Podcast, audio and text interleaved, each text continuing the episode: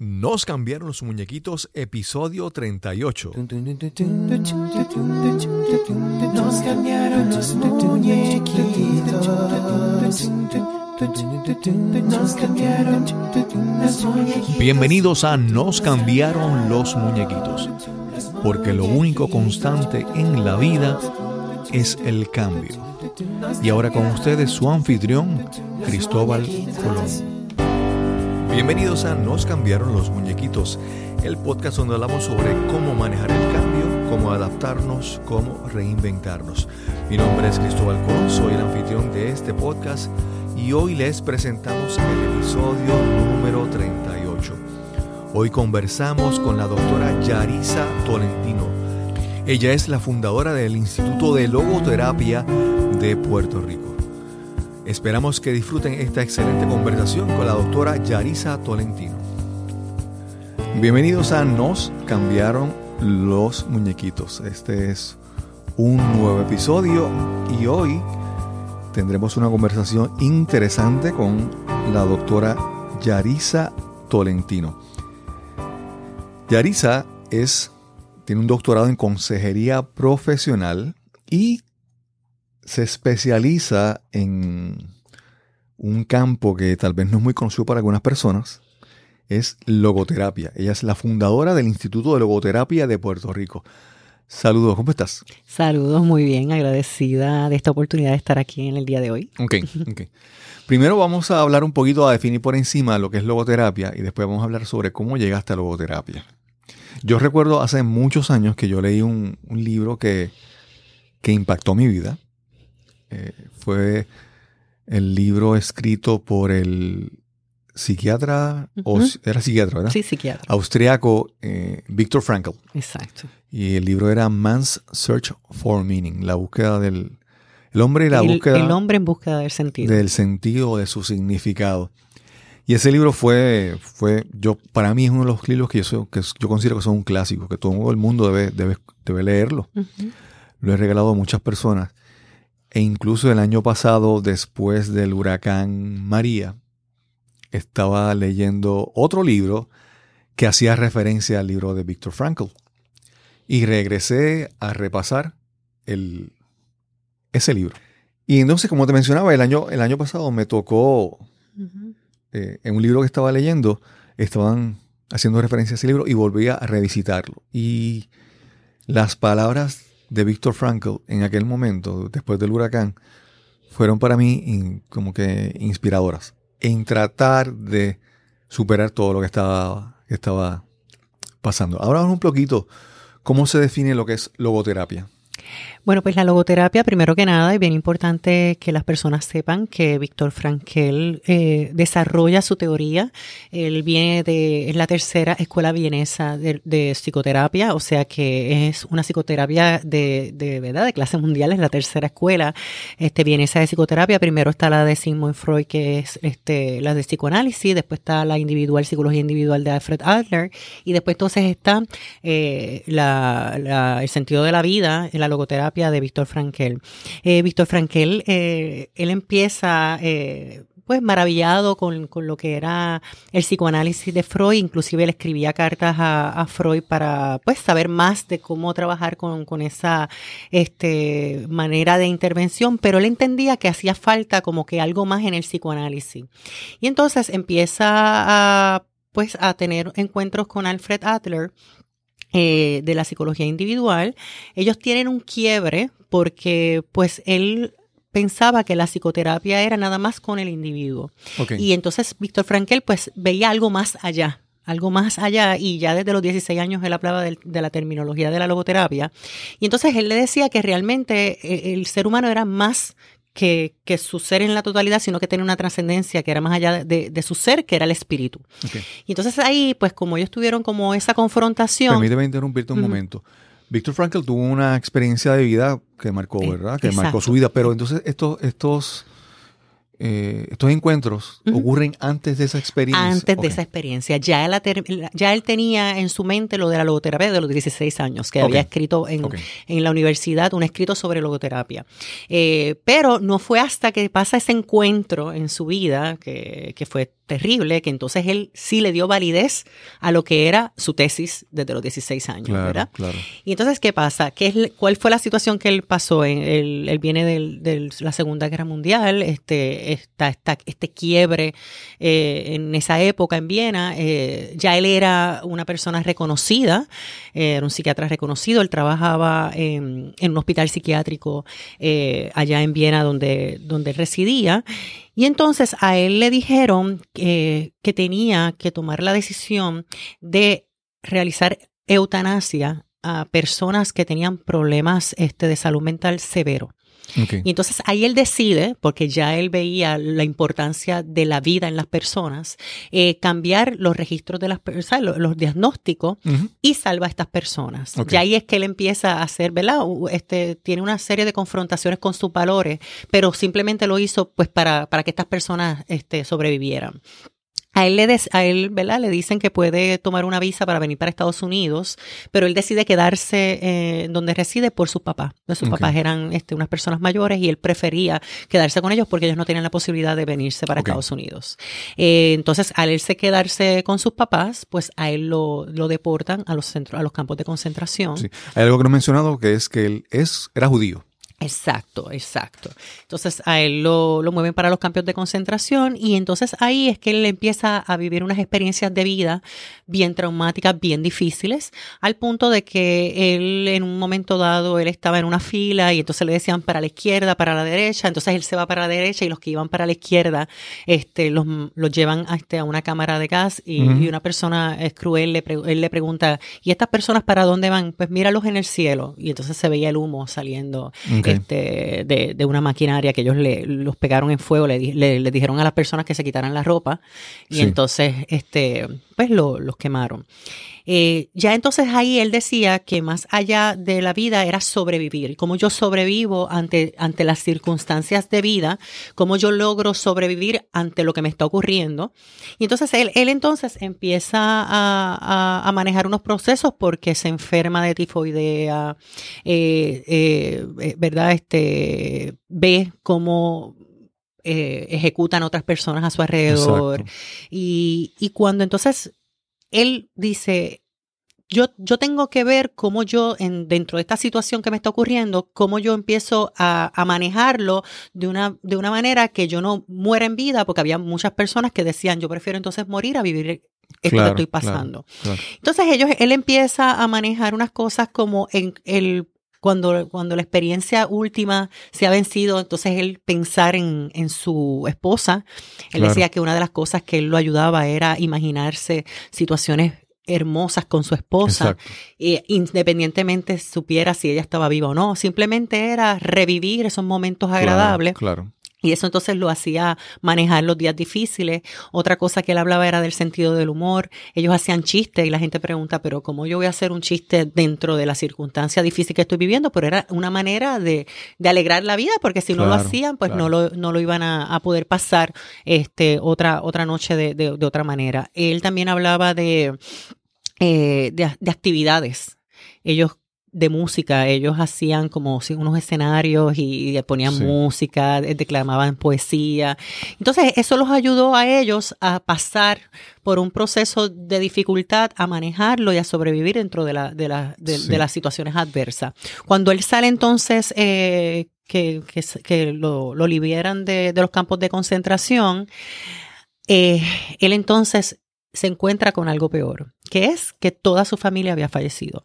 Su Creo que solamente una hermana o un hermano había sobrevivido. Exacto, una hermana, Una fue una hermana fue la única que, que sobrevivió, todos los demás este, fallecieron. Inclusive hay escritos que hablan de que la esposa logró sobrevivir, pero cuando ella estaba saliendo, que ya todo el mundo estaba corriendo, eh, la, la, la aplastan. O sea que porque estaba muy delgada, pues entonces no pudo sobrevivir. O sea que eh, fueron cosas demasiado muy trágicas para él. Y él entonces, él dice que cuando sale de esa situación, él se encuentra con que lo único que a él le dio vida fueron las memorias que él había escrito dentro de los campos de concentración. Claro, claro. Él se escondía y escribía todo lo que le estaba pasando, Sí. su proceso. Y eso fue lo que a él le dio como que un sentido de pertenencia para poder entonces salir hacia adelante. Sí, no era- Y es como que encontrar ese sentido al sufrimiento. Sí, sí. Eh, el primer, lo que, ¿verdad? Este libro, la primera parte describe sus experiencias, que es la parte que está, es la parte narrativa de, Del- de los sucesos. Y la segunda parte del libro es más de las enseñanzas, de, de la definición de lo que es logoterapia. Pero algo interesante que yo siempre recuerdo de ese libro es que también él describe los mecanismos que algunas personas as- usaban, por ejemplo, las personas que eran víctimas y entonces se movían al bando de los Victimarios. de los victimarios Exacto. para obtener beneficio. Ujú. Y, y gente que a él, a él le sorprendía también el trasfondo de la gente antes de llegar allí, porque algunos eran banqueros, otros eran profesores, otros eran simplemente obreros, Exacto. y todos llegaban ahí a, un, a unas mismas condiciones de, De adversidad. Exacto. Y el rumbo que tomaba la gente no tiene que ver nada con su preparación ni con su vida anterior. Era la, yo diría que la pura esencia humana de lo que, de lo que hacían. Y entonces lo, lo- de repente las personas se volverían, se volvían tan crueles. O sea, judíos que se, que se volvían tan crueles como, como, como los nazis que estaban a cargo del campo de concentración. Sí. Él habla sobre eso de, en el sentido de que pasaba, que pasó luego de la liberación, que eran estas personas que habían pasado por este proceso y después de ser víctimas se convirtieron en victimarios. Y él ahí entonces era lo que hablaba específicamente de que eran personas que no habían podido lograr encontrar el significado de sus vidas aún en las peores condiciones. Claro, Y eran las personas que realmente entonces necesitaban las enseñanzas y el acompañamiento de lo que era la base de su, de su teoría, que es la logoterapia.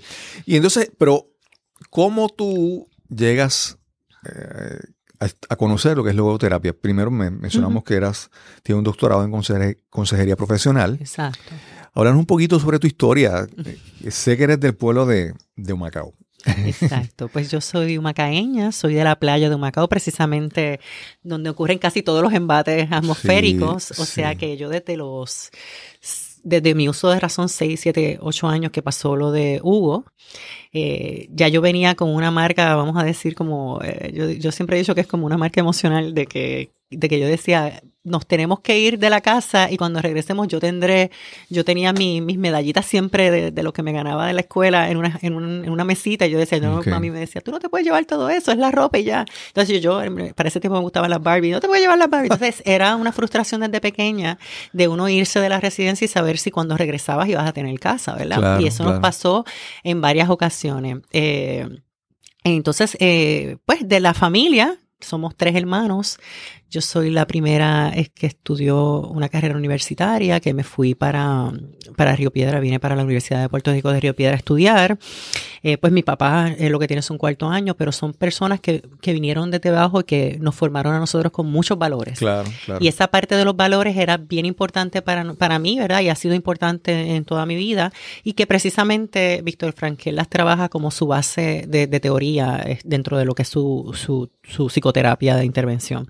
Entonces, pues nada, yo pues vengo de Humacao, estudié en la Ana Roque de, Huma- de, de Humacao. De ahí entonces fui atleta mucho tiempo y gracias a a, a mi entrenador, porque para ese tiempo nosotros no teníamos trabajadores sociales ni consejeros que nos guiaran y nos Sí. dijeran, mira, tú deberías de estudiar esto, tú eres buena en esto. Siempre era- la- las guías eran los maestros. Algunos maestros que tenían esa- ese eh, eh, interés exacto. Especial. Y, yo tenía un maestro que a él le encantaba este, hacer cosas diferentes y él creó un periodiquito en, en la misma escuela y yo era la editora y que la que escribía y siempre había, pues, eh, este, era la persona que estaba involucrada en eso, pero con todo eso no hubo nadie que me dijera, mira, estudia periodismo o estudia Claro, psicología. claro, claro. Este, eh, este, este maestro de educación física es que nos dice, pues mira, ustedes que ya que son atletas, pues vayan a, hacer- a la UPR, que, que realmente eso les va a cubrir la beca y entonces pueden Sí. tener una carrera universitaria.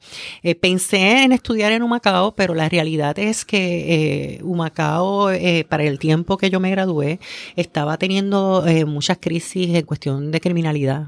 Bien parecida a lo que estaba ahora. En el 97 hubo como que muchos este, eventos criminales en precisamente eh, en el área donde, donde nosotros este, residíamos y yo pues tomé la decisión de venir a estudiar a Río Piedra Ok. porque quería salirme del entorno y, y quería este, irme para allá. Entonces, pues eh, solicité, eh, que esto es algo que, mis papás nunca han sabido, lo voy a, lo voy a revelar hoy, y es que eh, nosotros teníamos la oportunidad de tener tres opciones para apuntarnos en tres universidades distintas. Claro, claro. Y yo pues quería venir a estudiar a Río Piedra, y yo puse pues la primera opción, psicología, Río Piedra, Universidad de Puerto Rico Río Piedra. Segunda opción, eh, música. No toco ningún instrumento musical, pero siempre me ha gustado la música.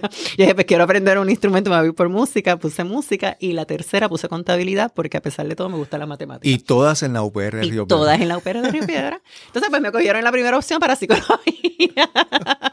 pero, y, y, ¿verdad? Y, tomando la, iniciativa sin saber si me escogían en la, en la UPR. pero yo decía, me van a escoger, yo voy a ir a la UPR de Río Piedra. Y pues tuve la suerte de que sí. Yo, no sé si, en, si en tu época, pero hubo una época donde había, en programas de televisión, habían competencias de las escuelas. Sí, a toda máquina yo estuve. Sí, y yo recuerdo entonces que uno, por ejemplo, uno es, por estas competencias uno conocía muchas escuelas de otros pueblos que aunque nunca había visto ni nunca había conocido, pero, pero por su competencia, su desempeño en la competencia académica y eso, pues eh, tú conocías esa escuela y yo recuerdo siempre la, la, Ana Roque, siempre la, la escuchaba en, en, muchos de estos programas. Sí, nosotros fuimos, yo fui tres veces a, a competir por, En, en, a toda máquina. Bueno, y entonces pues nada, de ahí entró a psicología, entré a psicología social, porque siempre tenía un bagaje pues del área social, porque obviamente vengo de un área que pues de escasos recursos económicos y uno siempre espera ver cómo uno aporta al área donde uno reside. Eh, pero entonces, eh, dentro de los cursos, eh, llegó hasta profesora que precisamente actualmente es la presidenta del actualmente es la presidenta del Colegio de Trabajadores Sociales, la doctora Mabel López, y tomó un curso con ella y el curso con ella este, me llamó mucho la atención. Y entonces ahí es que decido hacer el cambio de psicología social a trabajo social porque me dice, pues mira, eh, tú con eh, psicología pues tienes que seguir una maestría, un doctorado para montar algo, con trabajo social pues vas directamente a trabajar. Y pues yo, yo necesitaba trabajar, yo trabajaba, yo, yo estaba en la universidad y también tenía un part-time en, en un banco este, por las tardes. Y pues yo decía, pues a lo mejor empiezo a estudiar un full time y después entonces sigo estudiando. Y entonces ahí es que hago el cambio a trabajo social. Termino trabajo social este, con un minor en psicología de la Universidad de Río Piedras. Y estuve entonces, empecé a trabajar directamente en el departamento de la familia dos años, hasta que entonces llegué a trabajar con personas sin hogar durante 15 años. Okay. Durante esos 15 años, pues, este, fui directamente a, como los churing, como le, dicen, y tratábamos de, sacar a las personas de allí para llevarlas entonces a, que pudieran pasar por un proceso de desintoxicación y luego entonces por, por entonces por un proceso de ayuda dentro de lo que es un modelo este, de intervención, ¿verdad? Por, un, por un periodo más largo. Y en ese proceso empecé a hacer una maestría en comunicaciones en el Sagrado Corazón porque pues siempre pensé... ¿Por qué en comunicaciones? Ajá, entré a comunicaciones porque ya venía de, superior, como había dicho, de, estar en un periódico y a mí me gustaban las comunicaciones. También me gustaba lo social y me gustaban las comunicaciones. Y pues yo decía, yo no me puedo quedar con esa espinita de saber de las comunicaciones porque quería estudiar periodismo. Y entonces entré a redacción porque también pues yo, yo sentía que podía aportar escribiendo libros de temática social. Ok. Y entonces quería entonces yo tener la, la, ¿verdad? las, herramientas. de cómo escribir, ¿verdad? Con coherencia y que llegara de verdad al público que yo quería este, llevarle el escrito. Entonces ahí empecé el, el, la maestría en redacción, la culmino. Y cuando termino, yo digo, bueno, yo quisiera hacer alguna revista o algo, pero pensaba que al haberme especializado con una maestría, quería como que tener algo más, necesitaba algo más. Y entonces ahí es que empiezo a evaluar alternativas para entonces hacer un doctorado, porque yo decía, eh, con una maestría tienes voz, pero con un doctorado es un poco más, las personas te dan un poquito más de credibilidad en, en el trabajo que tú quieres hacer y, y pues entonces decido eh, hacer el doctorado en consejería profesional, porque a pesar de que estaba tantos años en trabajo social y conocía ¿verdad? varias de las teorías, de las intervenciones, pero eh, siempre con un doctorado tú te especializas y yo quería especializarme en un área eh, específica. No, no, tenías las expectativas, todavía no sabía en qué era, pero quería entonces eh, tener una especialización dentro de la consejería profesional. Eh, todavía yo me pregunto qué era la especialización, pero después con el tiempo yo pienso que la misma vida me llevó a la especialización, eh, que es precisamente la logoterapia. Yo empiezo a tomar mis cursos de, de, de, ¿verdad? doctorales en, en, todas las áreas de, de, los, de los teóricos y todas estas teorías que son las cognitiva conductual, este, pues las humanistas. Y no le estoy restando méritos a, ¿verdad? a las, que están, a las que están, pero yo siempre me llamó mucho la que, la, la, el método o el enfoque humanista existencial. Okay. ¿Y por qué? Porque se parecía mucho o se parece mucho al trabajo social, ¿verdad? Porque okay. te, se enfoca en la persona y en ayudarlo a buscar sus potencialidades para que pueda salir hacia adelante. Entonces, en, en, esas teorías humanistas existenciales, eh, está la profesora que nos habla de la logoterapia, nos dice que leamos el libro el, el, hombre en búsqueda del sentido, y yo quedé fascinada con el libro porque entendía que esto nos pasa mucho a las personas que pues venimos desde abajo o que tenemos alguna situación particular de vida. Claro. Que, que a veces uno dice, estoy pasando por situaciones difíciles, pero yo no, primero que no soy, no me excluye a mí de la humanidad, porque hay personas que están pasando por lo mismo, claro. o igual o peor, pero entonces, ¿qué hago yo para salir de ese problema o de esa situación? Entonces, ver su historia de vida y ver cómo esa historia de vida lo llevó a él a crear esta teoría, uh -huh. que ha sido mundialmente reconocida este, con diferentes escuelas en, a través de, de, del mundo, pues me hizo reconocer que yo estaba en el lugar correcto. Y entonces ahí es que entonces eh, termino el doctorado en consejería y me especializo entonces en logoterapia. Okay. Mira, eh, creo que por, no sé, por casualidad, eh, hace, ayer volví, yo muchas veces eh, vuelvo a escuchar los episodios que he grabado por, no sé, por, por intuición. Uh -huh. y, y también porque muchas veces al escuchar una segunda, una tercera, cuarta vez en algunos casos, yo escucho un episodio y obtengo una, una, enseñanza nueva que la primera vez no capté. Y ayer escuché nuevamente el episodio número 23 de, de, este podcast, donde entrevistamos a Robert Morales. Y te lo menciono porque yo creo que hay un, paralelismo entre la vida de Víctor Frankl y la de Robert. Robert es, eh, él es trabajador social ahora, pero él originalmente viene de una niñez muy complicada fue 30 años adicto, de esos 30 años, 18 estuvo viviendo en la calle, durmiendo debajo de un puente, comiendo de la basura. Intentó suicidarse tres veces y perdió la cuenta de las veces que estuvo en programas de rehabilitación. Y tuvo la oportunidad, se recuperó, estudió y entonces eh, ahora es trabajador social. El caso que lo quiero comparar con Víctor Frankl es que lo, lo, lo especial de Víctor Frankl, cuando yo leo la historia, es que tú ves que él vivió. Él, él tuvo una vida increíble.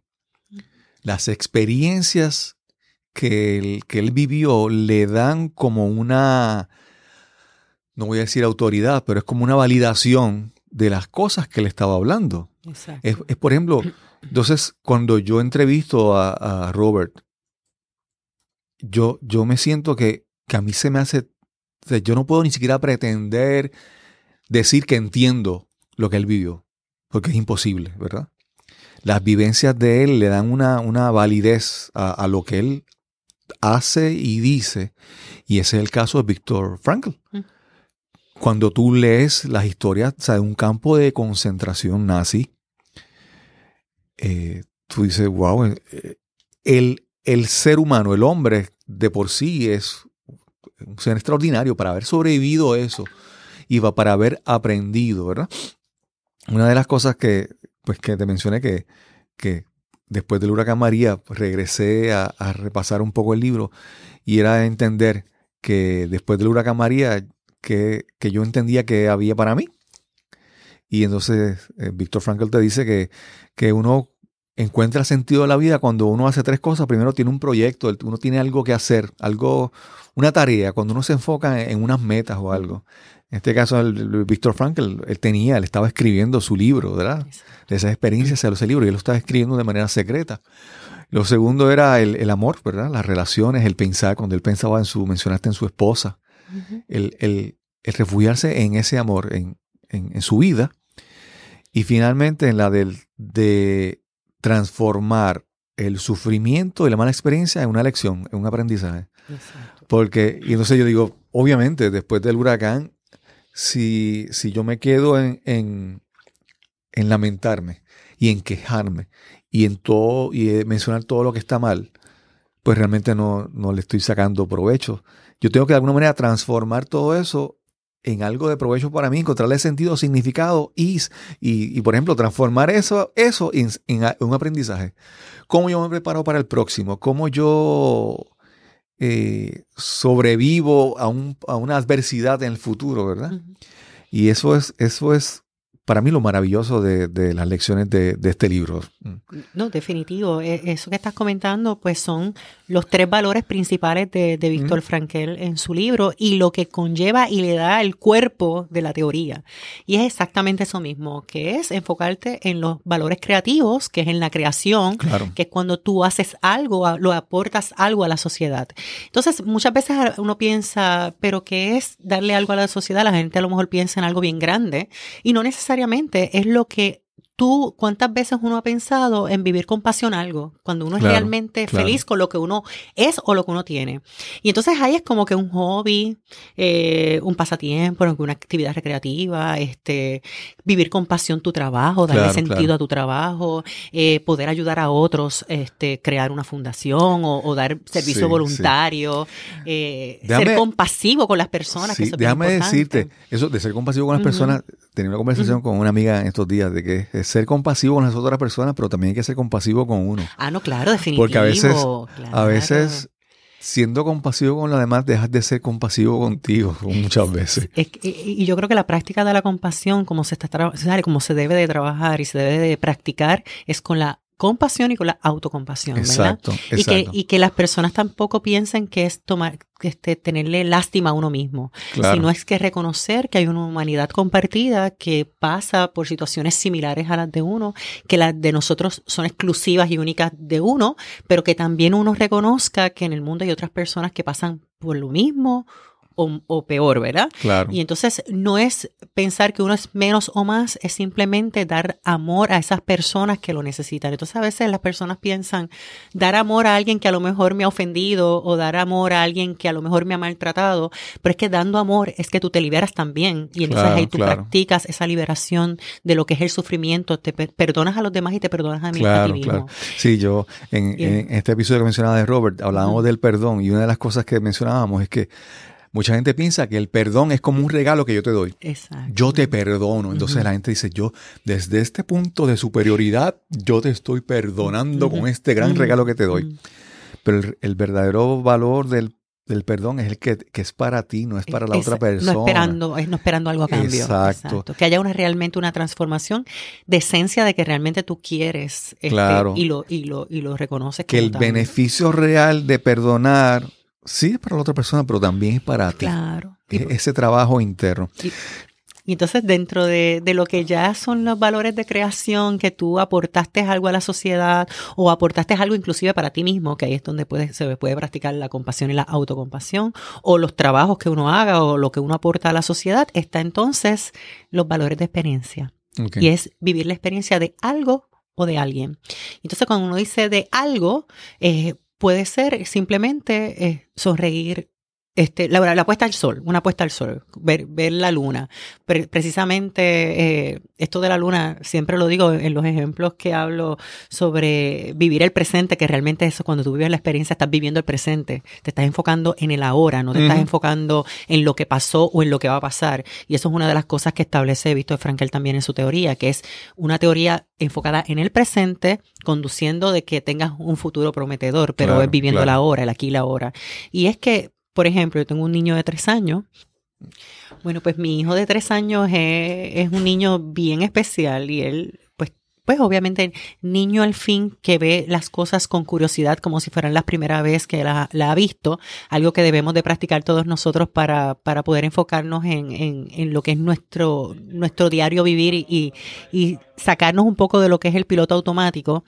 Él viene y me dice todas las tardes cuando estamos llegando, porque ahora se está oscureciendo más temprano, ¿verdad? Y me dice, mira mamá, la luna, la luna vamos a parar a vernos, a ver la luna. Entonces nosotros nos paramos y hacemos el ejercicio de observar la luna, pero observarla con detenimiento, observarla con curiosidad, como si fuera la primera vez que estuviéramos viendo una luna. Y ahora como, como está el mundo tan tecnológico, pues muchas personas pues dicen, yo veo la luna cuando la postean, eh, alguien la postea en Facebook o Instagram que está llena. Y así es cuando único la gente sale. Entonces, en masa, tú ves la gente con fotos de la luna y la luna y la luna.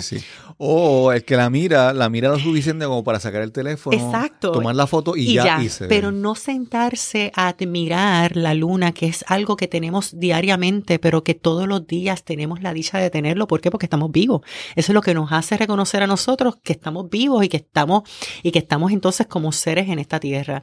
Y entonces esa experiencia de, de, de vivir la experiencia de algo es eso mismo, de una puesta al sol, de una caminata, de un árbol, de abrazar un árbol. Las personas dicen, ¿tú abrazas árboles? Yo sí, yo los abrazo, yo les hablo, yo les, yo les hablo a mis matitas, mis matitas tienen, tienen nombre.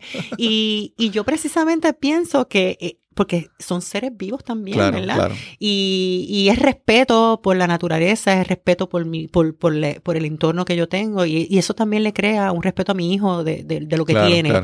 Este, y de forma gratuita, porque son cosas que tenemos de forma gratuita. Y, y eso es vivir las experiencias de algo. La experiencia de alguien, pues es darle tu amor a una persona que lo necesita. Eh, yo muchas veces pienso que a las personas le cuesta a veces, no a todo el mundo, una sonrisa.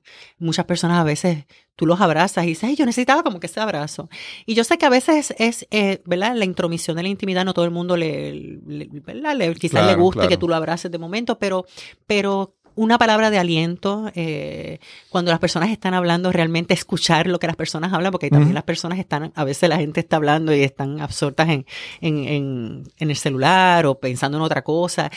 El ejercicio de escuchar atentamente, eh, el ejercicio de, de, estar con una persona, de compartir una comida. O sea que esas son experiencias que él habla de valores de experiencia que fundamentan lo que es vivir con sentido. Estás escuchando Nos cambiaron los muñequitos. Este es el episodio número 38 y hoy conversamos con la doctora Yarisa Tolentino.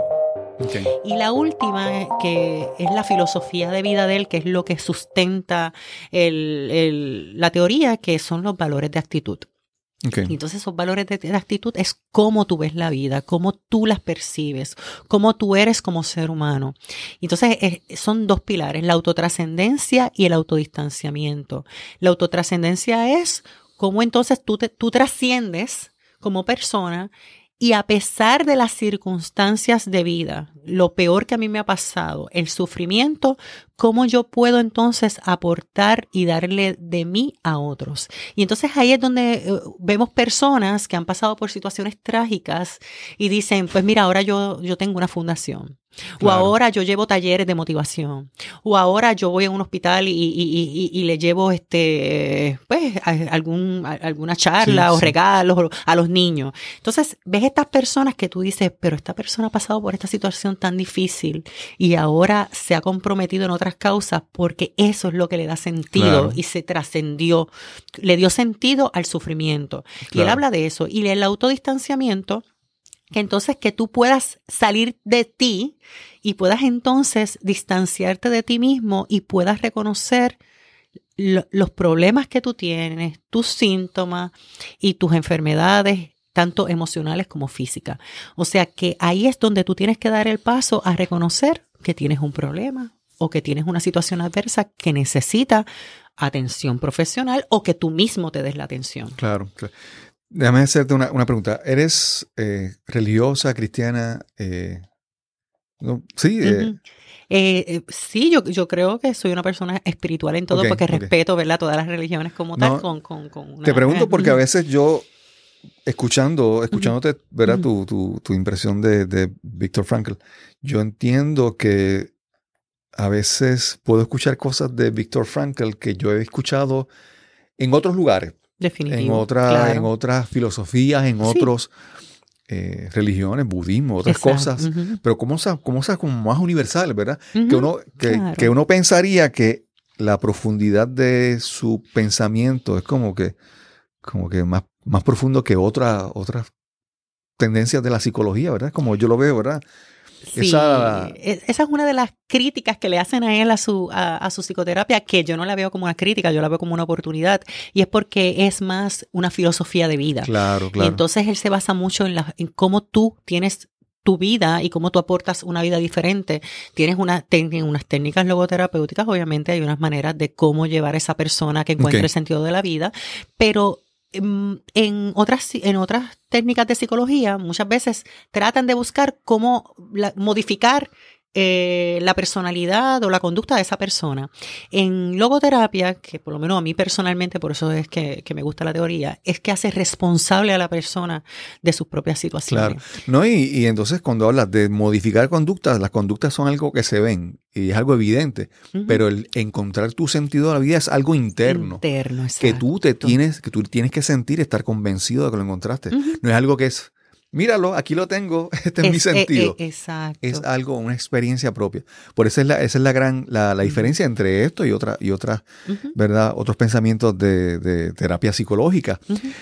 Es la primera vez que tengo a alguien que sea un experto en este, en este, en este tema que me encantaba, pero nunca había tenido oportunidad. Pero te quiero, te quiero preguntar, tú mencionaste que los valores eran, eran experiencia, el tercero era actitud, Valores de creación, valores de experiencia y valores de actitud. ok, de creación. Yo pienso, me- yo como lo he visto, es que yo, yo pienso de que, de que son, de que el encontrar sentido se da si se dan los tres valores. Creo. Porque, por ejemplo, o por lo menos que haya una gran, porque hay personas que digamos, que dicen, yo quiero crear algo, yo quiero crear esta compañía millonaria. Ujú. Y entonces, pues como mencioné, ¿verdad? Este, este gran proyecto y estas metas que van a alcanzar, y son cosas que van a alcanzar. Pero en la manera en que yo creo que si tú dejas los otros dos valores afuera, no vas a encontrar sentido. ¿Cómo tú, cómo tú eh, hablas, verdad? ¿Cómo tú piensas sobre esos tres valores? ¿O, o se- o uno se puede conf- conformar con uno, con dos, o tienes que trabajar con los tres? Realmente el, el- el objetivo medular de la logoterapia es que tú trabajes con esos tres valores. Esos son los tres valores que fundamentan el tu poder descubrir el sentido de tu vida. Claro, Eh, claro. tú puedes crear algo, pero si realmente en esa creación que tú tengas o en esa aportación que tú le des a la sociedad, tú no tienes eh, eh, el sentido de vivir en el presente y estás ensimismado en el, en el pasado o en las cosas que se van a dar del futuro sin saber si van a ocurrir o no, y no disfrutas lo que tienes en este momento presente, pues entonces te estás desviando lo que es el propósito de tu vida. Igualmente, si tu actitud no está congruente a, a lo que tú le estás llevando a la otra persona, porque a lo mejor tú puedes estar este, teniendo un centro de transformación de vida, pero a lo mejor tu vida eh, no es, eh, eh, ¿verdad? Tienes, un- tienes unos procesos que tienes que trabajar y no Claro. es que ¿verdad? Y no se puede confundir de que uno va a ser una persona eh, ex- ex- extremadamente feliz todo el tiempo, porque eso no es una realidad. Claro, claro. Pero en la medida en que tú eh, tengas una, una situación particular y la reconozcas y quieras cambiar de vida, pues entonces eso te lleva a ti a practicar esos tres valores, ¿verdad? Porque claro. estás consciente de lo que está pasando. Y entonces en la logoterapia lleva a la persona a que tenga, a que si no lo sabe descubrir, a que busque entonces eh, personas que lo acompañen en su proceso para que entonces pueda descubrir esos tres valores y los pueda este, juntar, ¿verdad? Y que entonces pueda tener el- lo que es la esencia del sentido de la Sí. vida.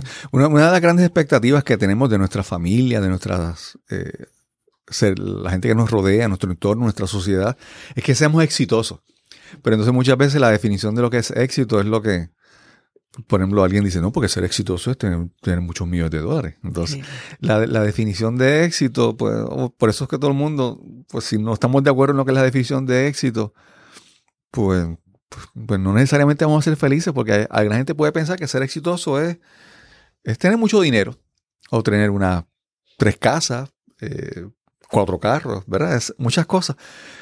Que yo creo que lo importante, eh, esa, esa definición de éxito es importante para saber, para uno medirse. A mí, a mí una definición de éxito que me encanta, que es la que siempre uso, le escribió un señor que se llama John Wooden. John Wooden era un, era un coach de baloncesto eh, muy, muy Muy conocido. conocido. Y él decía que, que el éxito es paz mental, pero esta paz mental es resultado directo de la autosatisfacción de saber que hiciste el esfuerzo para llegar a ser lo mejor de lo que eres capaz de ser.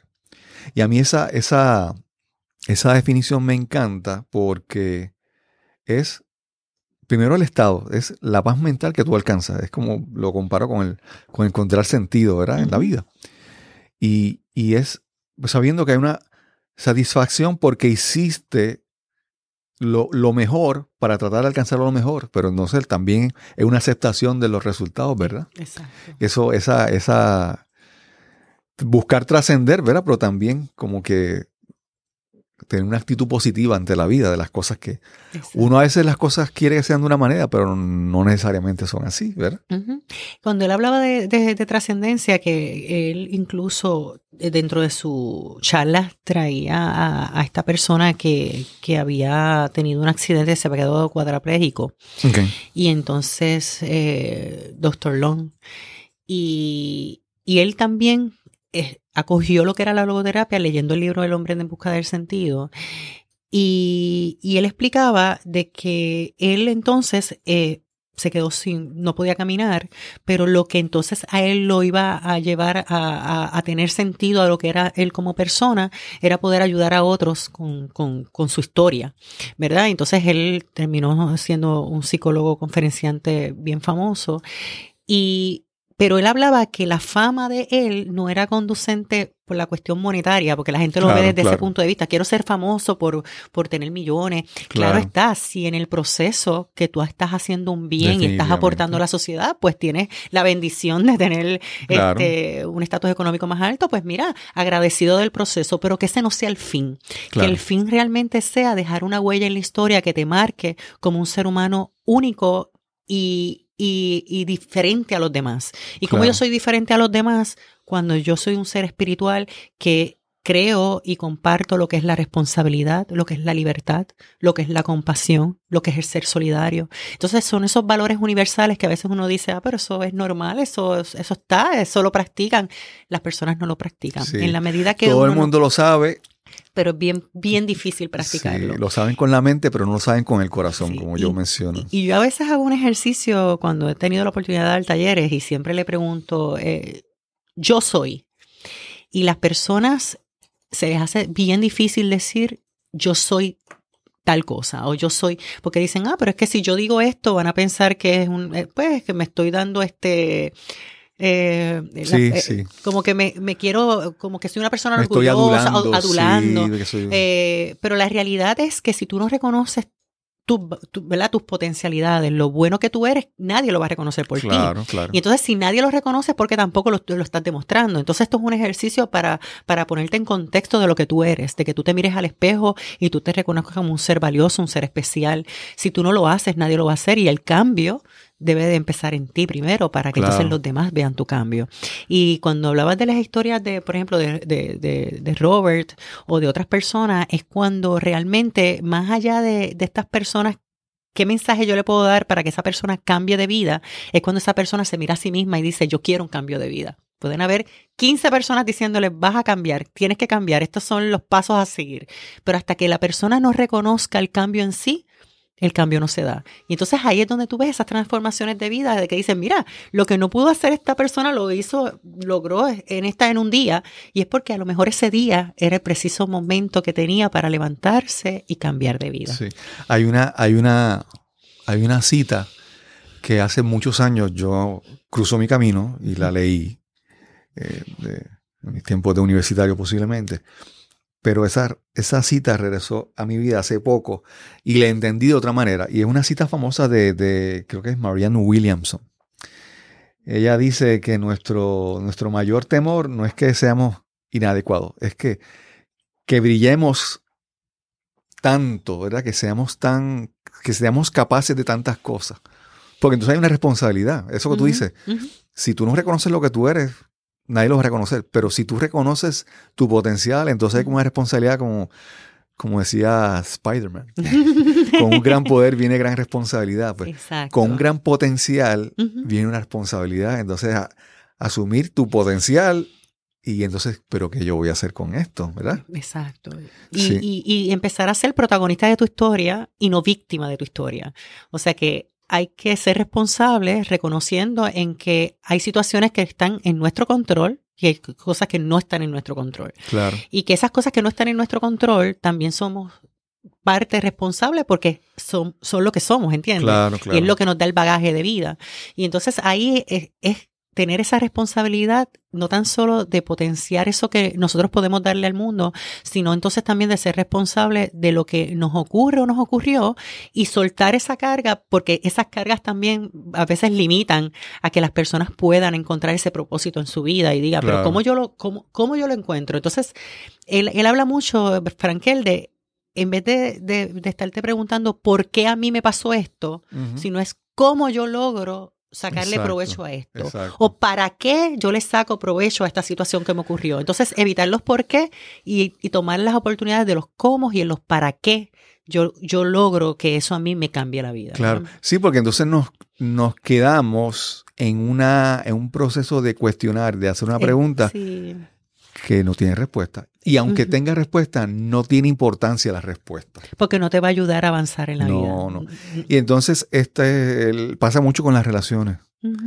Que dicen, pero ¿por qué pasó esto? ¿Por qué, ¿Por qué esta relación terminó? Y entonces el asunto no es, no es entender lo que pasó. Si entenderlo, puede venir alguien y te lo pone así escrito. Mira, esto es exactamente el análisis que pasó científico con todas las evidencias. pero que no, lo saberlo no es lo importante. Lo importante es qué haces con lo que aprendiste ahí. ¿Qué es lo que sigue después de eso, verdad? ¿Cómo yo cambio esa situación o cómo mejoro ante esa situación? ¿verdad? Cómo la próxima relación que llegue a mi vida va a ser mejor. Exacto. no cometiendo los errores de las cosas que yo hago o cómo yo reconozco las señales de peligro en otra relación. Cosas así, ¿verdad? O cómo cambio y a lo mejor en el proyecto de, de, de, de tu ver las cosas que hiciste mal, a lo mejor tienes esperanza, pero no esperando Claro. algo a cambio. Claro, ¿Verdad? claro. Porque también eh, eso es algo bien importante, porque a veces la persona, pues si tiene a cabo una relación, no es pensar en que voy a cambiar para ver si entonces ven mi cambio, entonces vuelve la relación, sino es cómo yo cambio como ser humano Claro. para no volver a cometer los mismos errores que pasaron. Por ¿verdad? ti, no por la otra exacto, persona. pues. Exacto, Eso es Yo- un ejercicio importante. Quisiera hacerte la pregunta, cuando hacemos, cuando el hombre, y cuando digo el hombre, estamos hablando de la humanidad, del Ujú, ser humano, ujú, no exacto. hombre o mujer. Cuando el hombre está en búsqueda de su sentido, que es, es ese proceso es un proceso continuo que posiblemente no tenga fin, o es posible que el hombre encuentre su sentido definitivo, o puede ser que encuentre el sentido por este momento y después cambie. ¿Cómo, cómo es esa búsqueda? ¿Es un proceso eh, infinito, sin, sin continuo, o un proceso limitado por un tiempo? Y vamos, há- háblame sobre Pues eso. la, la realidad es que el proceso de la búsqueda del senti- del sentido es continuo. O sea, en este momento el sentido mío es tal. Por Ok. ejemplo, eh, en mi caso, cuando yo este, terminé la universidad, que trabajé por muchos años, yo no podía tener hijos eh, y tuve este, esta oportunidad de que la vida me trajo de, de ser madre y yo tuve un embarazo bien, pero bien cuesta arriba, Ok. bien, bien fuerte. Y entonces, eh, en todo ese trayecto de yo, pues, ser, de ser madre, de enfrentarme a un cambio de vida, eh, mi familia de Humacao era bien difícil que viniera para San Juan a ayudarme, toda mi familia de Humacao yo estaba sola, eh, el papá de mi nene trabajaba en Estados Unidos, o sea que la situación se complicaba un poco más.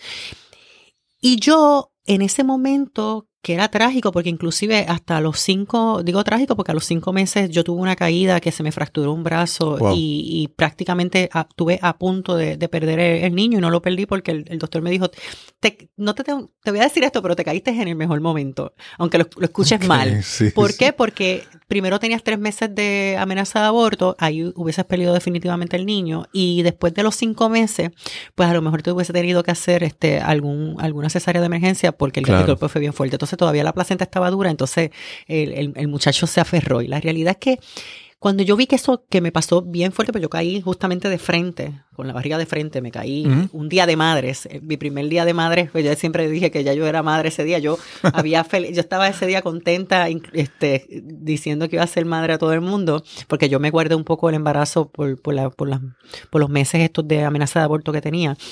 Entonces me caigo, estoy un mes de cama. Y, y en ese mes de cama, yo digo, yo tengo esta oportunidad de vida, de no dar, no tan solo de tener vida yo, ¿verdad? De agradecer que tengo vida, sino también que le estoy dando vida a este, a este ser que va a venir al mundo y que quiere el amor mayor de esta madre, necesita el compromiso de esta mamá que, que piense en él. Y ahí yo dejé todo. No me importó el trabajo, no me importó nadie. Yo estuve un mes que yo estuve tranquila, en, que- encerrada en cama, este, dándole todas mis mejores energías a este niño para Claro. que para que naciera este fuerte y no tuviera más contratiempos en, en el poco tiempo que, que estaba este en este en este mundo. Y entonces cuando yo tengo mi niño que me encuentro entonces estoy estoy con él que soy madre primeriza que empiezo a leer libros que no sé nada.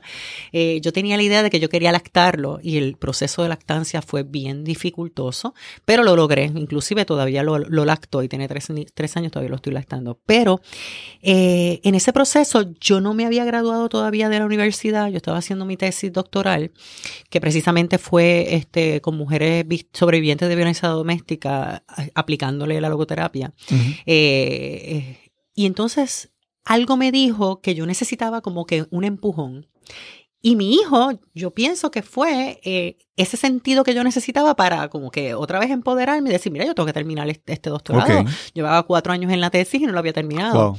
Y ahí empecé yo a escribir con el, a amanecerme con el niño, con, con la lactancia cada dos horas. Eh, me reunía con mi profesor, me llevaba el, el muchacho. A veces este, todo el mundo me veía, pero mira ese bebé tan pequeño y tú con él por ahí. Y yo desde el, el primer día, yo después cuando yo di a luz, a mí me salió una bacteria en la nariz y yo tuve, a mí me tuvieron que operar de emergencia. Wow. Para eso tuvo que venir el papá y me ayudó en esos días con, con el niño, pero este, yo iba para centro médico, este, con él, eh, a, a buscar todos los documentos y yo solita con el carro y la cosa, yo no tenía nadie. Pero yo decía, independientemente de esta situación, yo tengo que salir hacia adelante porque esto que yo tengo aquí, que es esta tesis, es lo que me va a mí a llevar a, a culminar un proceso y también a, a- a poder ayudar a otro. Ok. Y, es, y ese proceso que tuve, este, eh, con, cuando tuve a mi niño, yo siempre pienso que eh, eh, mi hijo, porque a veces las personas dicen, ah, pues mira, cuando tú eres mamá, es, es- la vida cambia y, y, y, todo es, y todo es el niño. Y en mi caso, realmente puedo decir que fue lo que me impulsó a yo terminar esa tarea que yo tenía. Ok. Y culminé este, mi, mi tesis doctoral, hice, hice la presentación doctoral y fui a mi graduación con mi niño de, con seis meses y pude terminar este, la universidad. Y entonces ese momento fue lo que a mí me, me dio, pues mi hijo, el sentido de la vida, ¿verdad? Entonces ahora que pues ya me gradué hace dos años y yo hago una introspección de, de lo que yo estoy buscando, y entonces yo digo, pues, ¿qué yo quiero hacer ahora? ¿Qué es lo que me da sentido? Pues le da sentido el yo ser mejor persona cada día más. Yo antes pues pensaba en que yo, te, yo quería dejar un legado y que pues muchas veces a veces uno piensa en legado en la cuestión esta de, de la parte económica, de decir pues mira, yo viví unas situaciones difíciles y precarias cuando era niña eh, y ahora quiero tener una mejor vida para dársela a mi hijo. Claro. Y a través del tiempo, que ahora mi nene tiene tres años, yo he cambiado esa perspectiva. Obviamente yo le quiero dejar que él tenga, ¿verdad? Este, Que tenga un- una buena calidad de vida, pero he cambiado la perspectiva pensando en que no es la calidad de vida en, en términos materiales, sino en términos de, de él como ser humano. Claro. Y yo quiero dejar un ser humano en el mundo sensible, compasivo, que sea respetuoso. Y entonces esas prácticas son las que yo ahora, que yo, yo veo que son lo que le está dando sentido a mi vida y es poder yo llevarle a ese niño y a mí también, porque yo también en un constante aprendizaje, pues uno también tiene sus días y también pues yo practico y eso, eso me ha ayudado y eso me ha encaminado. Yo practico mindfulness, que es meditación. Y, y eso me ha encaminado a yo trabajar con mi persona, llevarle eso a mi hijo y entonces eventualmente podérselo llevar a todas las, a las demás personas que Ok. por, por, por X o Y pasan por mi vida. Ok. O sea, que, que yo pienso que constantemente en cada momento de tu vida tú vas a tener algo que le va a dar sentido a tu vida y que es va a ser en constante cambio, pero siempre con, con un fin, Claro, con claro. un fin de, de una filosofía, de, de tener un, de dejarle al mundo este, lo mejor de ti mismo. Y entonces es practicando esos tres valores porque eh, eh, es continuo porque eh, al, al tú todos los días tú, tú haces todos los días, o sea, todos los días es un presente, todos los días es un día nuevo. Y entonces constantemente tú tienes que recordarte de vivir la experiencia de dar el amor a alguien, de vivir la experiencia de, de tener las experiencias de vida de, que tienes en tu alrededor. Así que es, es constante. Claro, claro. Sí, porque eh, es como si de repente de uno de esos tres valores tú lo descuidas, tú vas a empezar a, a encontrar como, un, como una desfase, como un desbalance en tu vida. Una frustración. Sí, sí. Y si de repente, por ejemplo, la actitud, ¿verdad? Exacto. Sí, sí. Siempre dicen, yo, yo, yo siempre recuerdo hace, hace muchos años que yo estaba tomando un adiestramiento de, de búsqueda y rescate. Y entonces cuando hablaban de sobrevivencia, pues te dicen entonces de, de, de que tú puedes estar hasta la regla de los tres, una regla que yo siempre menciono. La regla de los tres es que tú puedes estar hasta tres minutos sin aire, respirando. Es como ¿verdad? una, regla general. Tú puedes estar bajo el agua tres, hasta tres minutos sin aire, después de eso todavía está en peligro. Tú puedes estar hasta, hasta tres horas sin, sin, sin refugio apropiado. Por ejemplo, está, está nevando y tú puedes estar hasta tres horas, pero después de tres, tres horas, tres horas, si no tienes refugio, tu vida está en peligro. También tú puedes estar hasta tres días eh, sin tomar agua. Y puedes estar hasta tres semanas sin comer. Después de eso, estás sin, en, sin, estás en peligro de perder la vida. Y entonces yo me aprendí toda esa teoría y cuando sale el examen te dicen cuál es el factor más importante para uno sobrevivir. Y yo digo, bueno, pues entonces la regla de los tres. Y, y tuve esa pregunta mal porque la, lo que el, el factor más importante para garanti- garantizar la sobrevivencia es la actitud. Y esa, ese error que cometí en ese examen me, me dio la, enseña- la enseñanza que se me quedó toda la vida. Que no importa todo lo demás, lo importante es la, la actitud, ¿verdad? Entonces, si tú tienes, si tú tienes dinero y has alcanzado muchos proyectos y muchas metas, y, pero si no tienes una actitud adecuada, o si no tienes amor en tu vida, no tienes relaciones, no tienes eh, experiencias, pues entonces, que ese, ese balance es importante en, en la vida de uno. Yarisa, si mencionaste a la doctora Mabel López, que fue una influencia en tu vida, obviamente, Víctor Frankl con su libro. Pero si tuviéramos que identificar al- al- a alguien, algún mentor, algún libro que leíste en tu vida, algún taller que tomaste que fue determinante, que cambió tu vida en algún momento, que tienes algo, puede ser más de uno, si, si quieres mencionar más de uno. Cuéntanos. Pues fíjate, dentro de lo que es mi vida, creo que eh, El hombre en búsqueda del sentido que Víctor Frankel es, es un libro que, que yo siempre pienso que todo el mundo debe de leer, eh, porque es, es un libro que cambia vidas. Claro. Eh, la realidad es que en estas situaciones ahora mismo, de, después del huracán este, María, que las personas a veces dicen, es bien fácil decir que uno va a tener una actitud de vida ante, pues tú no sabes lo que yo pasé o yo viví, pues la realidad es que sí hay posibilidades de tú poderle encontrar sentido a la vida, incluso hasta en el sufrimiento. Claro. Y eso, pues, entonces es lo que establece este Víctor Frankel y es bien importante porque estamos viviendo en unas épocas de crisis y el mismo Frankel lo decía, cada época tiene sus crisis este, y, y, y, y la realidad es que es pertinente desde los 60 hasta ahora Claro, y es claro. completamente pertinente, o sea que, que en constantemente evolución del ser humano vivimos en esa, en esa, en esa búsqueda. Eh, yo también... eh, quizás no es un libro, no, no es nada particular, pero yo siempre, eh, este, una persona que me llevó a mí a, a, a tener este, un cambio de vida y a, y a, y a pensar la vida de, de distinta manera es mi mamá. Ok.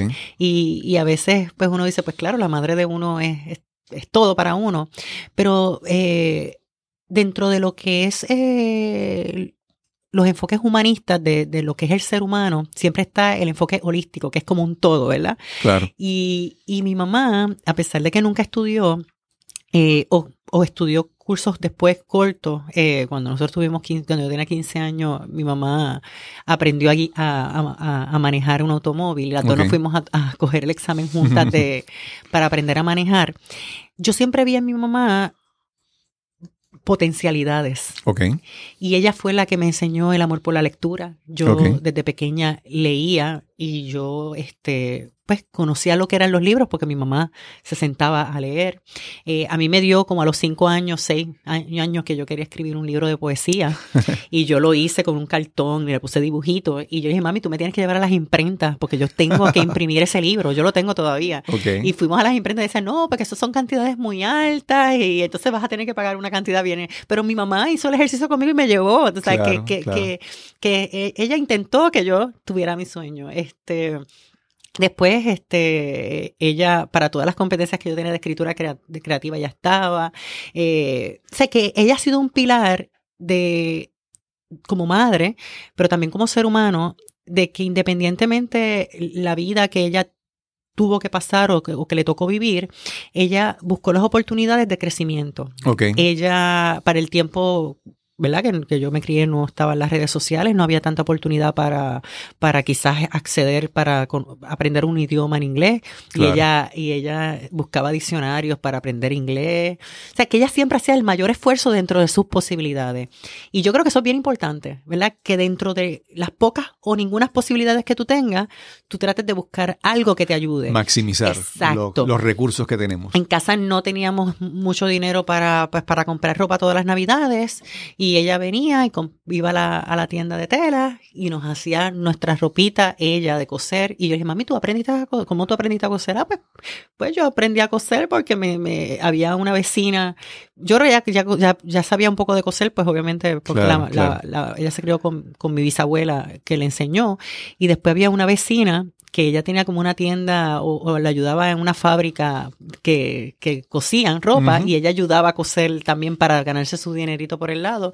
Y ella nos hacía la ropa, pero ella nunca cogió un curso de, costura ni nada. Claro, claro. después cogió un curso poco de un curso breve de floristería y entonces hacía las flores en casa. O sea que ella siempre trató de hacer cosas diferentes dentro de lo que le gustaba y para mantenerse entonces este, al día con lo que estaba pasando alrededor.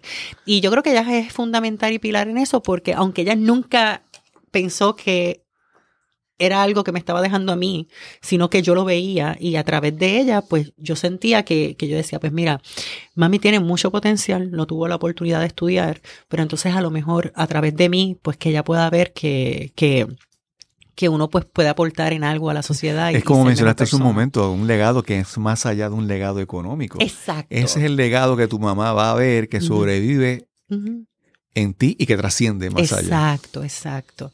Y para mí es este algo que, y es una luchadora. Ahora mismo mi papá, pues, este, él, él no, ahora mismo se quedó ciego por la, por la diabetes. Él es paciente de diálisis. Y ella día tras día es la que lo lleva, la que esto. Yo siempre le digo, mami, te, tienes que tener un día de spa. O sea que ella eh, realmente ha sido una mujer luchadora que se dedicó a, nosotros tres y aportar que nosotros fuéramos buenos en la sociedad. Yo sé que ese fue su fin dentro de, quizás no lo verbalizaba, pero yo sabía que esa era su visión. Claro, claro. Y, y ser, y saber que yo estoy de pie y fue por lo que yo aprendí y vi de ella, este, sin ella a lo mejor pensar que, que, era algo que me estaba dejando como legado, pues para mí es significativo. Obviamente este episodio vas a tener que compartirlo con ella para que lo escuche. Definitivo. Eh, ella está en las redes sociales, así que lo va a escuchar, porque Está, con, está el día con Facebook. sí, fíjate, eso, eso que, que mencionaste de, de, la que llegaba la Navidad y que no tenían eh, pues la ropita nueva. Entonces yo, pues obviamente en, el trasfondo de mi vida hay cosas similares, pero yo siempre pienso que hay personas que algunas creencias o algunas costumbres les limitan su vida. Y te digo el ejemplo de personas que dicen, no, porque yo no voy para esta fiesta o esta actividad porque no tengo ropa, nueva. Exacto, sí lo he escuchado. Yo no voy a, al compartir familiar de Navidad porque no tengo ropa nueva. Entonces tú dices, realmente es importante que tengas ropa nueva para, para esa experiencia que, que lo importante es compartir con, con la experiencia, lo que Es que mencionaste. los O no tengo, o no voy a la actividad porque no tengo un regalo para comprarle a la persona porque piensa que tienes que llevar un regalo tangible, porque Sí, sin un regalo, sí. entonces "Ay, yo no voy porque no tengo dinero para un regalo. Y entonces ahí te das, entonces no te, ni siquiera te pones a evaluar si esa creencia en tu vida está ayudándote a vivir mejor o a, vi- a vivir peor, porque yo pienso que, te- que vives peor, Exacto. porque ni siquiera puedes disfrutar un encuentro con una, porque lo importante es cómo te veas y, y no que te veas bien, sino que te veas con algo nuevo. Eso son, son a veces ideas que, que si no las sacamos de nuestra vida, no, creencias no- limitantes que nos Exacto, limitan sí, sí. definitivamente. no vamos a echar para adelante si seguimos No. pensando así. No. No, si yo no voy para allá porque no, mi carro no está brillado ni está bonito. Pff, Dios mío, ¿verdad? Las Yo- cosas verdaderamente importantes son más allá de eso. Yo, yo eh, leí en algún momento de, de una doctora que ella decía que cuando ella empezó este, ¿verdad? su formación, ella iba para un, siempre que le invitaban para dar charlas, ella iba con, un, con el mismo traje negro, entonces se ponía diferente, un chal, un día un abrigo, y era su mismo traje negro, porque ella no era, ¿verdad? Ella decía, Claro, o sea, claro. es- es- pero es que vivimos en eso, en, la, en, en las apariencias, en, en cómo tú te ves o cómo tú te proyectas.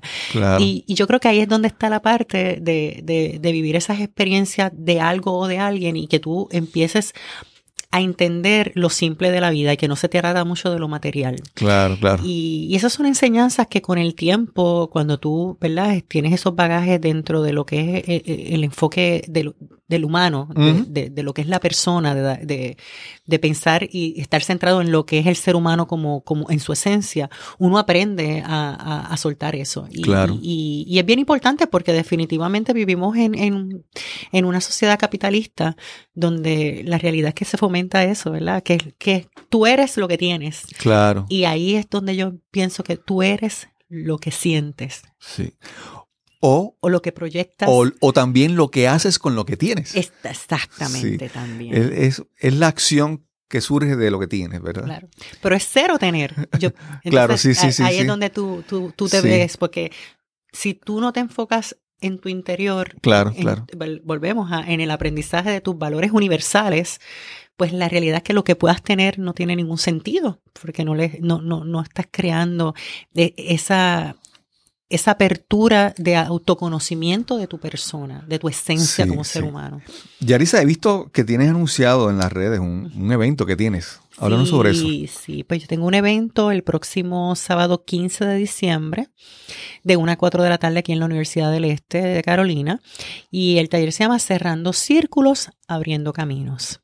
Así que efectivamente es, es un momento bien oportuno porque ahora mismo en, el, en, este- en esta época del año, pues muchas personas se exacerba lo que es eh, pues los sentimientos eh, muchas veces negativos, que son la ira, Sí, sí. el coraje por lo que no tengo. el- la- Mencionamos eh, ya lo de la vestimenta. eh, Si, no me he visto con ropa nueva, eh, no voy. La tristeza por las pérdidas, porque pues es válido, eh, no, no, no decimos que no es válido uno pensar, ¿verdad? Las Claro, pérdidas que claro. ha venido, pero es, es un momento de darle punto final a las cosas, ¿verdad? Y volver entonces a, a reenfocarse con energías para un 2019 espectacular. Entonces hay veces que hay, hay que buscar maneras y herramientas de cómo darle punto final Qué bien. a los ciclos. Y entonces este taller realmente es para eso, para darle las herramientas a las personas para que de manera vivencial, así que en el, en el mismo día del taller van a estar cerrando los círculos para abrirse caminos a nuevas oportunidades bien, de vida. Y en las notas que acompañan siempre a, este, a, a cada episodio, pues para este episodio vamos a tener las notas y vamos a tener el enlace para, para que encuentren más información sobre ese, sobre ese evento. Yarisa, y entonces si las personas que te escuchan y quieren contactarte, quieren eh, conseguirte, ¿dónde lo pueden hacer? ¿Cómo pueden? Pues sí, pues me pueden contactar al 787-630-2800. Y tienes una página también en internet. Exacto, también tenemos una página que se llama, que se pueden acceder al www.buscatusentido.com. Es facilito de recordar. Sí. Y en las redes sociales, eh, Facebook en Calma, Instituto de Logoterapia de Puerto Rico, y en Instagram también en Calma, Instituto de Logoterapia. de Claro, Puerto claro. Yo le digo a, a la persona que escucha este, este episodio y nunca he leído ese libro, el libro de... Lo bueno del libro de, de Víctor Frankl de, que hemos mencionado es que tiene dos partes. Exacto. Y entonces son como dos libros en uno. Y tú dices, bueno, te gusta, tal vez no cuando empieza la parte de la teoría y todo eso tal vez no te guste tanto, pero la parte de la historia de él es una narrativa espectacular. O sea, ver las experiencias de que vivió este, experiencias reales que vivió. Exacto. Y, y, no tan solo él, sino tanta gente que sufrió esta experiencia Del, del, pues, del, holocausto y de todo la, la, el sufrimiento que hubo en, en, esa época. Realmente es bueno recordarlo, es bueno recordarlo y saber de lo que, pues, como dicen, el que no recuerda su historia, pues está, eh, ¿cómo se dice? Posiblemente la vaya a repetir. Y no, y que él es el pionero de todas estas teorías que vienen ahora este, a la vanguardia, que uno dice, pues mira, pero es que se practica eso de, de, los valores de actitud, de tener una filosofía de vida.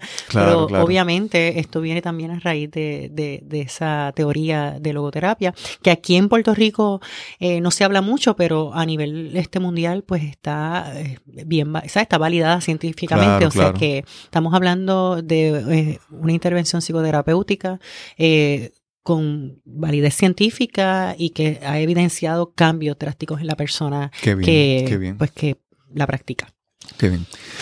Pues eh, gracias, Darisa. Gracias a ustedes. Eh, eh, ha sido una conversación muy interesante, muy, para mí muy enriquecedora. Como te mencioné, este libro para mí, de esos libros que son el clásico que tienes que estar ahí porque cambió mi vida y, y, y, hay veces que uno tiene que volver y releer un libro o volver a escuchar o volver a ver una película, por ejemplo, porque siempre hay lecciones que, que, llegan nuevas para uno. Porque tú no eres la misma, la misma persona que leyó ese libro hace 10 años atrás cuando lo leíste y eres hoy otra persona y vas a entenderlo desde otra perspectiva. Que eso es por eso es que no es como que leemos y leemos y ya no, no hay que leer y continuar leyendo porque seguimos en este proceso de aprendizaje. Pues, Yarisa, muchas gracias. Agradecida de la oportunidad. Sí. Y, nos encontraremos en el próximo episodio de Nos cambiaron los muñequitos. Hasta la próxima. Queremos agradecer enormemente a la doctora Yarisa Tolentino por participar con nosotros hoy en este episodio hablando sobre la logoterapia y las enseñanzas del doctor Víctor Frankl. Queremos exhortarles a que visiten nuestra página losmunequitos.com para que puedan ver y escuchar este y otros episodios con las notas y otro material de interés para ustedes. Escríbenos y déjanos tus comentarios donde quiera que consumas este contenido, ya sea a través de las redes sociales, en nuestra página o en cualquier plataforma de donde consumes podcast.